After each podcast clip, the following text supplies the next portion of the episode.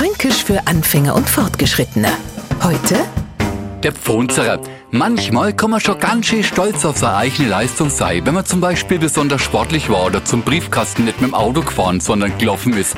Der Pfonzerer hat das natürlich auch gemacht, bloß ist er im Handstand vorgelaufen und nicht bloß heute. Na, na, der Pfonzerer macht es seit Jahren regelmäßig. Ist doch ein Klacks.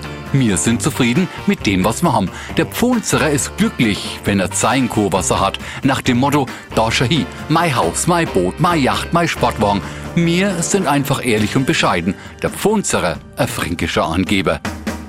Fränkisch für Anfänger und Fortgeschrittene.